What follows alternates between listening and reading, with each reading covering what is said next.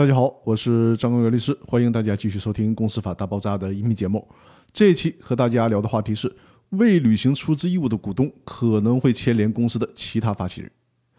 公司解散的时候，未履行出资义务的股东要立即履行出资义务，同时呢，还需要注意一个非常重要的问题：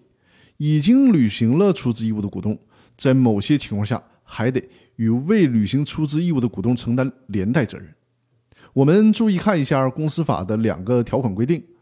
对于有限责任公司来讲，公司法第三十条规定，有限责任公司成立之后，发现作为设立公司出资的非货币财产的实际价额显著低于公司章程锁定价额的，应当由交付该出资的股东补足其差额。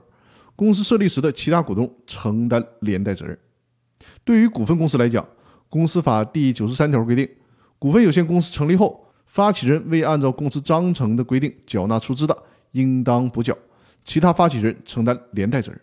股份有限公司成立后，发现作为设立公司出资的非货币财产的实际价额显著低于公司章程锁定价额的，应当由交付该出资的发起人补足其差额；其他发起人承担连带责任。我经常把公司法的这种规定叫做“保甲连坐”的制度。有限责任公司的发起人在公司设立的时候，以及股东以非货币出资的时候，务必盯住这些股东，